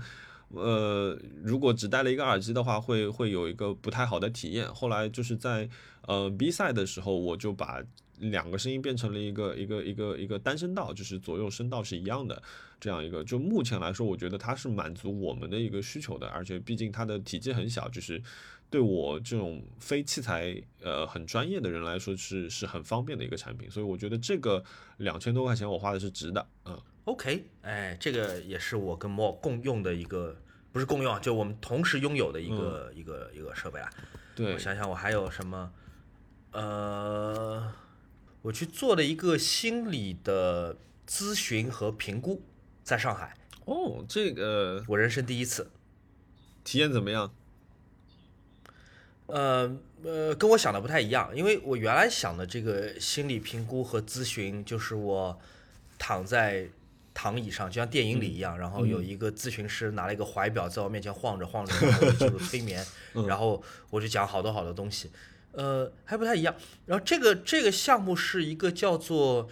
简单心理的一个公司做的，啊，简单心理我知道，嗯，我当时我我我你你知道我其实之前是看过心理医生的嘛，对吧？我寻求过心理咨询的。你，看了挺久了，嗯，然后我其实第一个用的就是简单呃简单心理，我当时的状态已经很害怕再去跟一个陌生人沟通了。那其实你在简单心理上面，当时我是在 A P P 里选，就是他告诉我可能哪一个呃心理医生他看了觉得不错，他介绍给我，然后价格也不是那么贵啊，我整个过程我觉得还是挺棒的，因为我去之前我都有点恐惧，或者说人多少都会有点恐惧，害怕对一个陌生人和盘托出，即便我感知到我有这样或者那样的问题需要得到帮助或者需要得到解答，但还是会想说，嗯，我说出我最脆弱或者说最、最最尴尬的一些事情的话，呃，这是不是一个对我来说安全或者说是能让我真的得到帮助的一个过程。简单心理是这样，就是我在 App 上操作的，我在 App 上预约，然后我先要完成几个表，一个是专业心理的测评，嗯，他当然会问一些呃五花八门的问题啊，从很极端的状况，比方说我有没有自残情节，那我肯定是没有，目前我没有，但有可能别人会有，嗯，那他会通过每一个问题你的回答，呃，几十道题。来给你做先一个大概的一个一个分析，就是你先属于你在哪个阶段？嗯对，你在哪个阶段？第二步就是去他的线下做一个专业的这个健康的评估。我现在做这个心理健康评估，它跟心理咨询还不一样，它有一点像我们就是每年在职场做的那种呃心理体检，嗯就先摸清你的状况，嗯你你你的成长、你的恐惧、你的焦虑、你的不安、你的躯体健康、你的这个呃交际，或者说你目前的这个对话的这个状态，我还挺健谈，并且我当我讲出我的问题的时候，其实我自己已经给出一些答案和建议了。所以当当然了，就我觉得我去之前，我也我也没想过我会在播客里面讲讲这个，因为原来会以为挺私人的，但是嗯我觉得跟他聊一聊，他会让我感觉到说，OK，你现在这个问题。嗯，他也不做不不做判断，他他会告诉我说，我至少没有在一个呃需要立刻进行心理干预的这么一个一个状况。嗯本身他不是呃咨询师，他只是咨询师的前一步，嗯他会给我推荐，就是他们现在有的上海有的这个咨询师当中哪几位他认为最适合我。哦因为据说好像心理分析也分不同的流派对对对对，是的，啊，我不太懂啊，我听他们说的。嗯，对，所以呃，你其实很难从朋友那边推荐。这个朋友说啊，这个咨询师跟我聊特别好，他给我特别大帮助，他有可能适合你，嗯但他不是百分之一百适合你。对，你不能完完全全靠朋友推荐，因为你跟你朋友可能处于不同的状态，处于不同的这个呃诱因。你基底是一个很很乐观的人，在我经历之后，我觉得还挺有必要的，是因为他在很短的一个时间，比如就一个小时到一个半小时，他就能给我理清呃我现在面临的问题。然后另外就是，如果我那因为我知道听我们播客的很多朋友，他们其实是有在询问或者在打听心理咨询，他们有可能遇到比比你我更严重的或者说更紧急的情况，那么这个心理评估它会给你一些定制化的心理服务的方案。这个就好像你你你要装修房子，你不是立刻让施工队进来就直接第一天就开始装修，你肯定是要先讨论出一个。方案来嘛，对吧？嗯，是的，因为我当时我的我的我的心理医生就是他在最后一次去跟我看，就是交交流的时候，也不是我我我不能把它称之为看病，我更多觉得是一个交谈。然后最后一次我跟他交谈的时候，他跟我说，他说你现在的状态其实他说已经呃可能在不再需要过多的那个心理介治疗的一个介入了。他说其实你已经能够回到一个一个一个正常的状态了。因为我觉得嗯还是就有这样一个转变，就是其实我呃我可以分享一个一个小的事情，就是其实我的我的妈妈她其实是一直有一点呃心理焦虑的一个情况的。我知道我妈可能也在听我们的节目，就是嗯。但是她，我觉得他们，呃，我们上一辈人，他对心理治疗或者心理咨询，他是有一个有一个呃不一样的理解，抗拒就是对，呃，比如说我妈，她说她会有点抗拒，她说我可以去什么什么医院，她说我去看过心理科。我说心理科跟心理医生他们是两件事情。我我觉得说，我我母亲，因为我不知道她具体是怎么样子，就是我觉得她没有到一个她真的需要以药物去介入的一个状态。可是医生，你知道，在医院里的医生，他们是为了更能看到更多的病人，所以他有的时候会统一去处理很多事情。所以我我我我跟我母亲其实有聊过，我说，哎，我要不要帮你约一个心理医生，让你让你去看一看？但是我。他有的时候会有一点抗拒，我就没有再再过多的去说了。所以，嗯，我觉得怎么说呢，在这个社会里面，就是或多或少我们心理上都会有一些问题的。比如说，我们局部性的、局阶段性的都会产生这样的问题。比如说，我在年前的时候，我非常非常忙，我有一度我就想说，算了吧，我要不就不工作了吧，我再也不想工作，我再也不想去那个地方了。我觉得都会产生这样的情绪的，就是，嗯，一定要让自己去。正视这件事情，并且你要知道，当你去主动的去寻求一个心理咨询的帮助的时候，它真的是你在做一个呃自我拯救，这是一个对的事情，千万不要担心这件事情。就比如说像刚熊老师说到，呃，你那天在跟那个心理咨询师说说，你就说了很多很多事情的时候，其实。因为心理咨询师他的职业素养，你知道，你知道，只要这个人是专业的，他会保保留你、保护你所有的秘密的时候，你是可以去跟他把所有的事情都讲出来的。这种讲出来本身就是一种治疗的过程，所以我觉得，呃，这是这是一个有必要的事情。我从预约到线上，然后到面对面的做第一次这个评估这个过程，就感觉到就是，嗯，就我的感受很重要，就感觉我自己的感受是被在乎的，嗯，我是有被照顾到的。这种感觉，嗯，我即便可能，呃，说的很多，但是你会感觉他是像一个，嗯，像水利工程一样，他通过问题来引导我，嗯，来讲出我我可能没想到，或者我没有把两者关联起来的这种，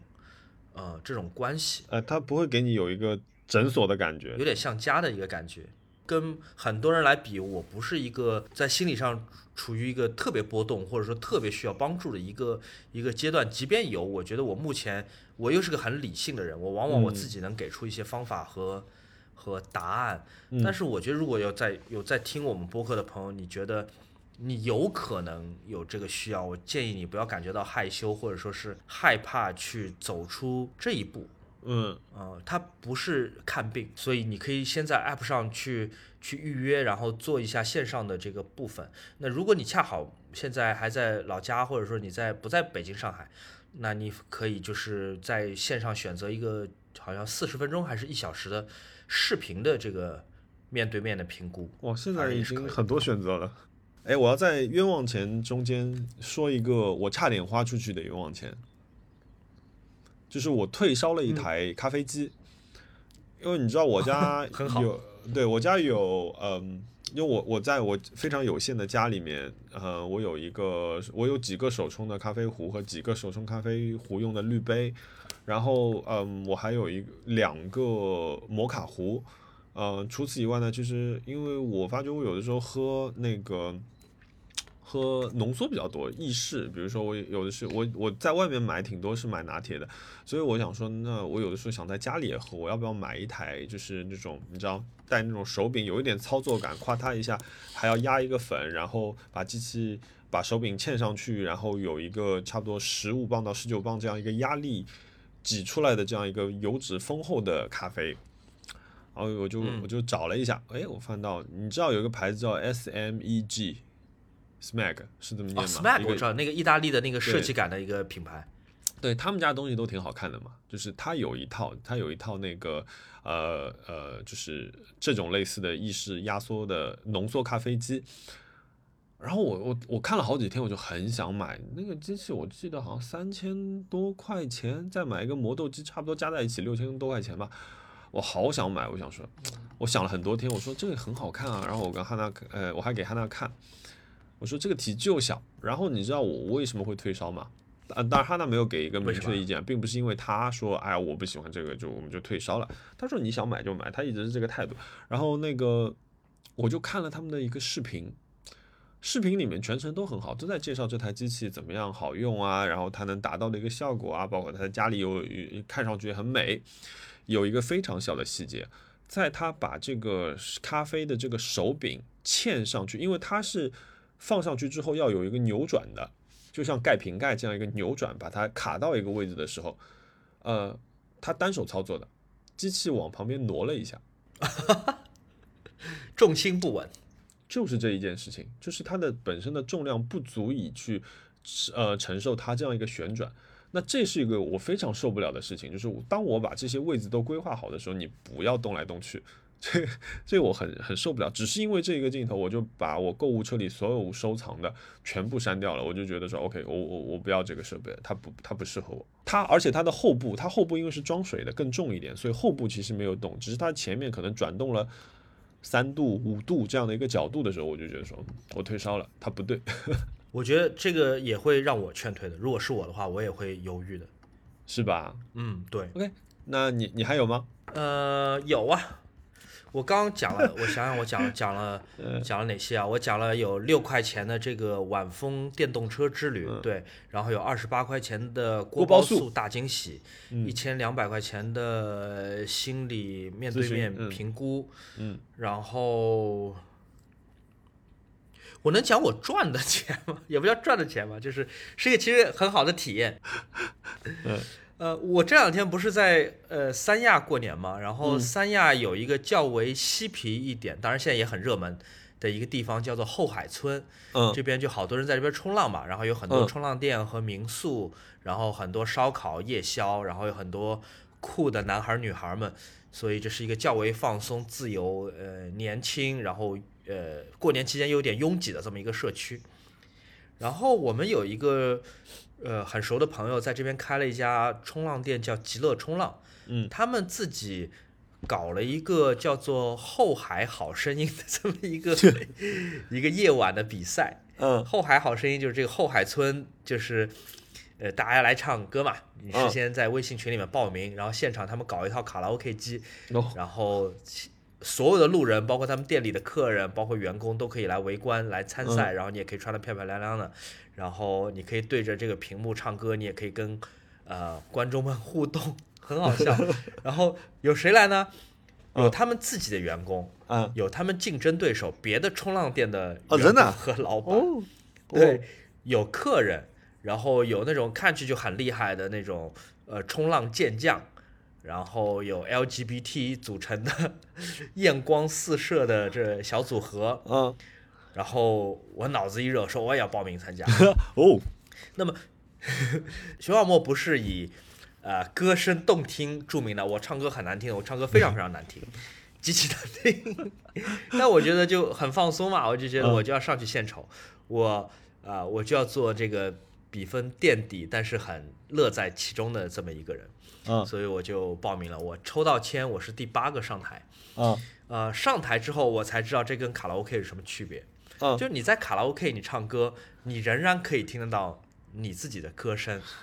就跟这个混响混在一起，所以你大概能控制你自己的声音。但是我在台上开始唱的时候，哇，那原来就这个就唱演唱会，就是音箱是对着底下观众在放的，你在台上什么也听不到，你就听到轰隆隆的这个伴奏声，然后你我完全无法控制自己的声音。这时候我才知道为什么专业歌手开演唱会是要戴那个耳朵里面那个耳耳返，嗯，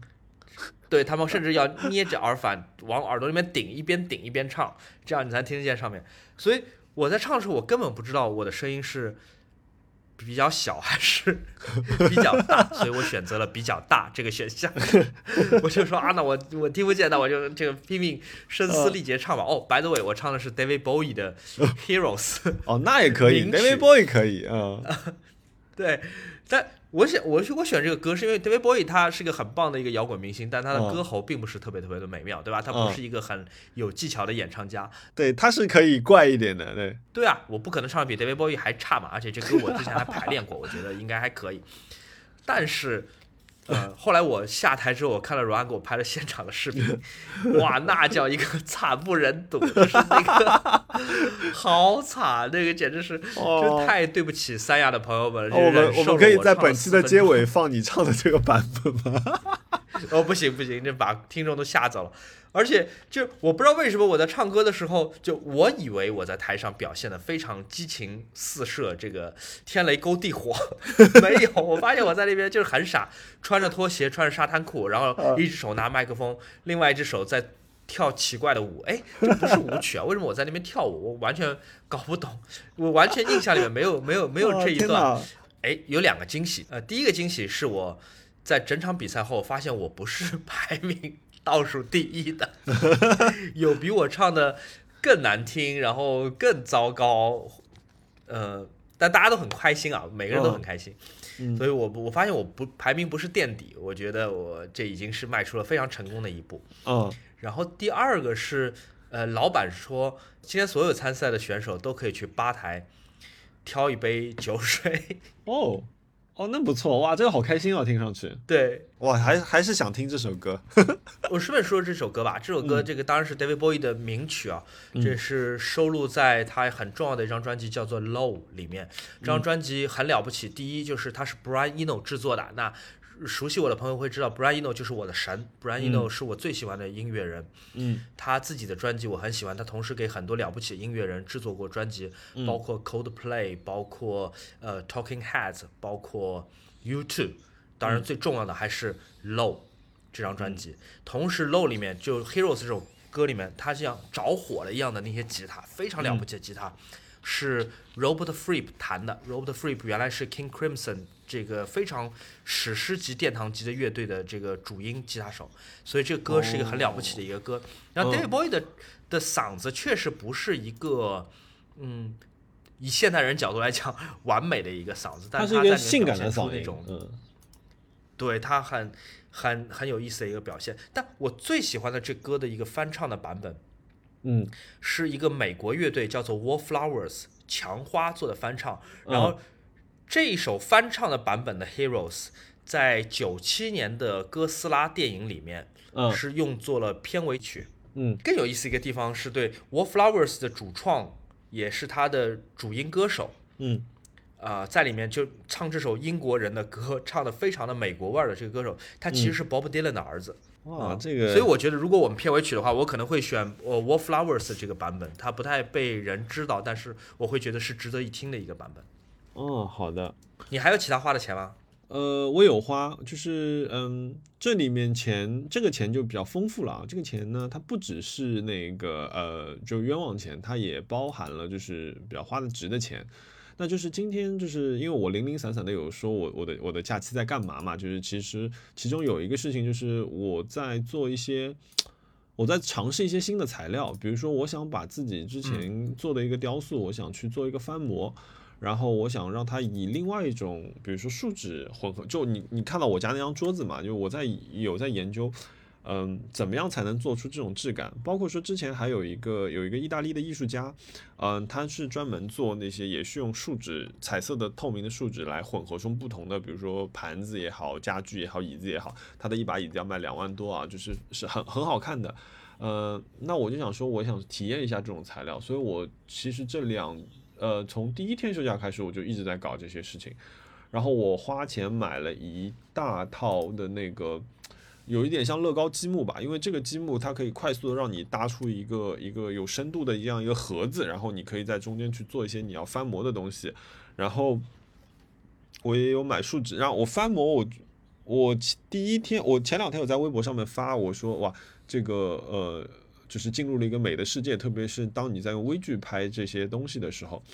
嗯、我我做了两个，这两个是有一个，它底下是有一个就是那种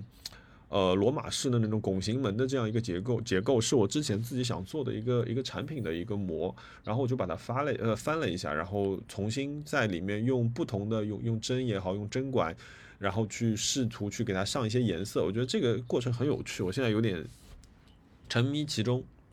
那在它之前呢，还有一步就是说你要用那个呃树脂啊，不用硅胶去翻这样一个膜。然后硅胶膜呢，它里面又分很多种。我想自己用的呢，我就先买了一个实用级的产品级的这样一个硅胶。然后买完回来，那我你翻别的东西可以，然后可是当我要去翻我用 3D 打印打印出来的件的时候，对方就跟我说那个呃店家就跟我说，哦他说你 3D 打印件这个这个树脂是翻不了的，他们无法凝结。我说啊，就是还有这种事情，就是你知道啊，就因为你去尝试一个新领域的时候，就是很容易碰到很多坑，然后再去买了就工业级的那个那个呃。呃，硅胶来做翻模，然后我因为家里又放不下，我又不得不就是跑到家外面去找了一块地方，然后去去做一些尝试啊，干嘛的？嗯，整个过程很有趣，然后中间很失呃失败的东西也很多。我今天早上，今天早上我兴冲冲的跑到窗边拿拿起了一个，因为我把摩摩塔塔的那个 logo 做成了一个杯垫，然后上面是刻着摩塔塔字的。呃，这样一个东西，我我做了一个翻模，并且我调了一个非常好看的颜色，我觉得这个非常棒。我很期待的拿出这个东西的时候，我把它扯出来的时候磨坏了，就是 因为我我字的那个呃呃字母的那个深度做的太深了，以至于中间的硅胶膜没有办法和那个树脂的部分脱离开来，呃，所以整个膜就废掉了。也就是这个东西。花了三天时间，它白做了，然后我做了三个，全部都失败了。那那接下来还要再继续，那很挫败吧？有一点，有一点，有一点点失望，因为毕竟今天是假期最后一天了，我没有时间可以挥霍了。呃，但是呢，就是我觉得这也是一个必然的过程，就是你你想去尝试一个新的东西的时候，肯定就是会一直失败，一直失败。所以我我今天早上我们我刚看到我们两人在商量说，哎，这个到底是一个什么原因会会发生这个事情？我们要不要想想看看有没有什么新的办法来解决这个东西？就是我我们俩会商量这个事情。嗯，我我觉得我可能这两天还会再试一试，但是就时间没这么自由了嘛。然后我觉得我现在就是开发了一条龙的一个一个操作流程，比如说我可能先 3D 建模，我想好这个东西要长什么样了之后呢，我就用我的 3D 打印机用水洗树脂把这个东西先打出来，打出来之后呢，这个树脂可能需要固化一个晚上之后呢，我就开始用硅胶给它翻模，翻模了之后呢，再用树脂去给它上色，整体这个流程其实是很好玩的。然后，但是呢，呃。我前两天前前天又发生一个什么事情呢？就前天我们去开车之前，我的右手臂抬不起来了，原因是因为在前一天我花了整整大概有五个小时的时间在打磨，就是用我的右手，我没有设备，所以我在用砂纸和然后用我的右手拿着这个东西一直在摩擦摩擦摩擦摩擦，这样一个，然后以至于我的右手整个酸到在第二天酸到抬不起来了。然后我就想说，那我有点想去买一个，嗯，Pro Pronox 的一个一个德国的一个生产机床的一个品牌，他们有一些迷你的一些机床，它有一个打磨机，那个打磨机要差不多两千出头，我就有点想买，可是因为我又是在一个居民区里面，就我担心这个东西会有点吵，嗯，目前这个有点纠结，但这个是在我许愿单上的一个东西。因为我可能靠靠手是没有办法完成这么复杂的一个一个工作，啊，就这么劳劳累的一个不复杂的工作，对，嗯，差不多是这个样子。然后我今哦，我那天还下单了呃蜡烛蜡，你你你有自己做过蜡蜡那个蜡烛吗？从来没有，而且甚至没有想过，因为因为我做了我的那个结构之后，我就想说，哎，我觉得在上面放一个我特定想要尺寸的这样一个蜡烛，应该会挺好看的。然后我就买了大豆蜡，然后我又买了大豆蜡蜡的一个染色剂，然后。还有模具，就噼里啪啦一堆东西，然后包括竹芯啊这些，我就买了好多。然后我还在做那个蜡的时候，把那个把汉娜的一个一个什么什么精油往里面滴了一点。我想说，哎，这样会不会有一点味道？事实上，最后烧出来是一点味道都没有，只有大豆蜡的味道，而浪费那些精油。那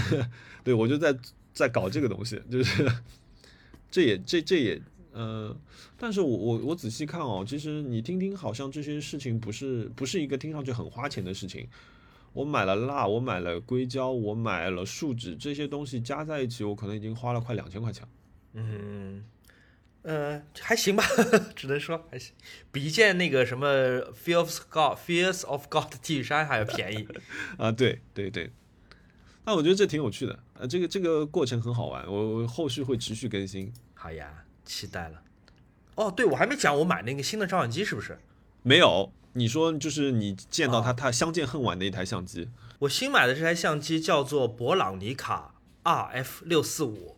是一台幺二零的六四五画幅的旁轴相机，可以换镜头，能用没问题，就是看上去很旧，所以它也便宜。呃，这台机器好像现在一机一镜都要卖一万四了，在闲鱼，我买是九千五，哦，这还挺贵的。被炒起来了。那我我买这台机器就是因为，呃，我觉得这个机器就是要变成我随身机，我要天天用的，所以我不在乎它的成色。啊，我这两天在三亚拍的非常非常开心，很顺手。它本质上就是一个像徕卡一样的一个旁轴结构，嗯，但是它是照片是竖的，六四五嘛，它是竖的构图，竖的六四五，每张照片哦都竖的。我以前没有没有拍过这种构图，现在大家好像拿手机拍，往往是拍竖的，对吧？嗯但是你在在一个较为严谨、严肃的一个摄影构图当中，往往还是用横构图。嗯呃，我觉得竖构图给我很大的启发。嗯而且这个机器它又是个很现代、很很简明而且很结实的一个相机。对，还还挺紧凑它。的比如说。对，它是进阶快门的，就意味着我在任何一档快门都可以用闪光灯，我白天也可以用闪光灯。嗯然后它的曝光补偿很顺手，呃，反正就非常现代的科技，有科技含量的一台胶卷相机。嗯整个用下来，就是我会觉得它超过我现在手上任何一台其他旁轴，就意味着它超过 Makina，超过任何一台徕卡，哇，超过我的 X Pen。嗯，哇，这么高评价是一个哦！我评价，对，是我评价非常高的一台 机器。呃，九千五百块钱，我我真的呃很喜欢，我这这个机器相见恨晚。嗯，这你再说一下型号是那个 RF 六四五是吗？嗯，我要去查一查，我要去查一查，这台机器不错，好看的哦。好像这一类带有 AE 自动曝光功能的幺二零相机现在都炒得很高。嗯好的，我去看看。嗯嗯，你还有什么别的花的钱吗？没有了。没有了，我们就那我们就进入许愿环节吧。哎，刚刚因为今天我们那个问题征集的比较晚嘛，然后那个有几个朋友刚刚还有几个问题，我们补一下。我觉得我我可能有有有四五个问题，我们补一下。呃，因为大家今天也很积极的在参加我们这个活动，就是呃，有一位朋友，就是嗯，他是匿名给匿匿名给我私信问了一个问题，他说他说他不太好意思在留言区提问，所以我就不提他的名字了。他说想问一下关于有一个关系不错的女同事离职，想要送一个礼物，他说五百元上下，他说还特别说了啊，摩塔塔的海报除外，他问我 我们有什么有什么好的一个推荐。那就像我们刚刚其实有说，其实送礼我们给的这个想法很很个人，不一定能满足你的需求。可是呢，因为他又说到了是关系不错的一个女同事，所以呢，我就去点开看了一下，很封建的我啊，又点开看了一下，就是他是一个男生，所以我不知道你们俩之间的关系是什么样子的，所以我就想把这个问题扔给熊老师看看。嗯我就买本书吧，也不要把五百块钱钱花完，买本你喜欢的书或者是诗集送给他吧。哦，这个哎，这个不错。你知道我当时想的是什么吗？嗯，我当时是想着说你希望这个人，你希望收到礼物的这个人，以后是看到这个礼物就想到你呢，还是说，呃，其实也没有所谓，你只是想感谢他，也许他是你的前辈，他在工作上帮过你。我就想说，哎，其实你不如就请他吃一顿你很想吃的饭，也不错。这个太太私人了，别人还要花时间跟你单独吃饭，而且在中国的这个文化里面，吃饭有时候还意味着不同的这个潜台词。我觉得书挺好的，书是一个很含蓄的一个表达。对，书是一个我没有没有完全没有想到的一个，很棒。嗯，好的，啊、还有什么问题？然后还有还有还有一个问题是说，假期里有什么值得推荐的书和电影节目一类的吗？就是有没有嗯，他说有吐，当然你也可以吐槽啊，就是这位朋友他想问的这个问题。没有，假期都过完。说实话，我想不到，我没我我看了很多片子，我看了啊，《玉面情魔》，你你知道那部片子吗完？全闻所未闻，哦，是吗？闻所未闻。玉面情魔，玉面情魔是那个演伏地魔的那个男演员，跟那个呃大魔王凯特布兰切特的一部电影，就是这个卡斯，我觉得是一个很好的一个卡斯。故事呢，也是说就是跟一些催眠和心理游戏有关的一些东西，呃，跟魔术，因为是发生在一个一个一个马戏团的故事，嗯。可是整体就是我觉得太重演技了，以至于有点闷。然后同样的问题呢，还有一部国产的片子叫《扬名立万》，那部片子我也没有看完。他我觉得他有同样的问题，他很想我我理解里面他想拍出那个利刃出鞘的这样一个小范围的带有悬疑的这样一个一个片子，可是我全程都因为演员过于投入的表演而出戏，所以这个片子我我也没有看下去。嗯，然后其他哎，你说？没有没有没有，我没有补充。可是有一个片子，我我不知道你有没有听说过啊，就是王晶最近拍了一部片子《天龙八部》，我不知道啊，不是《天龙》，《倚天屠龙记》啊，你竟然不知道这个东西？哇，这个东西太太酷了！这个这部片子呢，你在优酷上面啊，你即便你是会员，你还要再花六块钱才可以看的一部电影，是王晶新拍的《倚天屠》呃，《倚天屠龙记》啊。啊，他他里面那个呃，演张翠山的是那个古天乐，然后演他儿子的是是是林峰。我真的我想说，哇，这个片子的年纪到底是有多大？这是个老年版的《倚天屠龙记》嘛？然后你看着就是中间说啊，这位少年的时候，我就 看着林峰，我想说，嗯，叔叔，这嗯，挺挺挺烂的这个片。我觉得如果你是一个金庸迷，请你不要看这个片，我看的有点后悔。然后呃嗯，这位朋友他说那个 Cheers 问他说能只有买书和画册的一个网站，我之前有推荐过一个英国的网站啊，叫 Book Deposit，我们我到时候会写在那个呃我们的那个微博上面。Book Deposit 呃 Book deposit，一个英国的网站，然后我我挺喜欢这个样网站的，然后很多可能国内已经买不到的画册或者书在那边你都能买到，然后相而且他会给你一个，他经常会有折扣，但是呢你在这个网站买书有两两个风险，一个是书寄的比较慢，它通常需要三十天左右时间到呃国内，第二个事情就是。呃，如果你是一个很追求，就是比如说书的一个呃完整，它不会撕坏啊，但是它可能不会八角尖尖这样一个状态，那可能它经常寄过来的时候会有一个磕碰，它的保护做的不是很好，嗯，但是买书我觉得是很值的一个地方。然后下一个问题，因为太骄傲，这位朋友他说。他说问我，他说一他说很喜欢我家，他说谢谢，然后谢谢你喜欢我家，然后他说大概多少平？我家建筑面积是九十五平，那使用面积可能七十五不到吧，差不多是这样一个一个比例。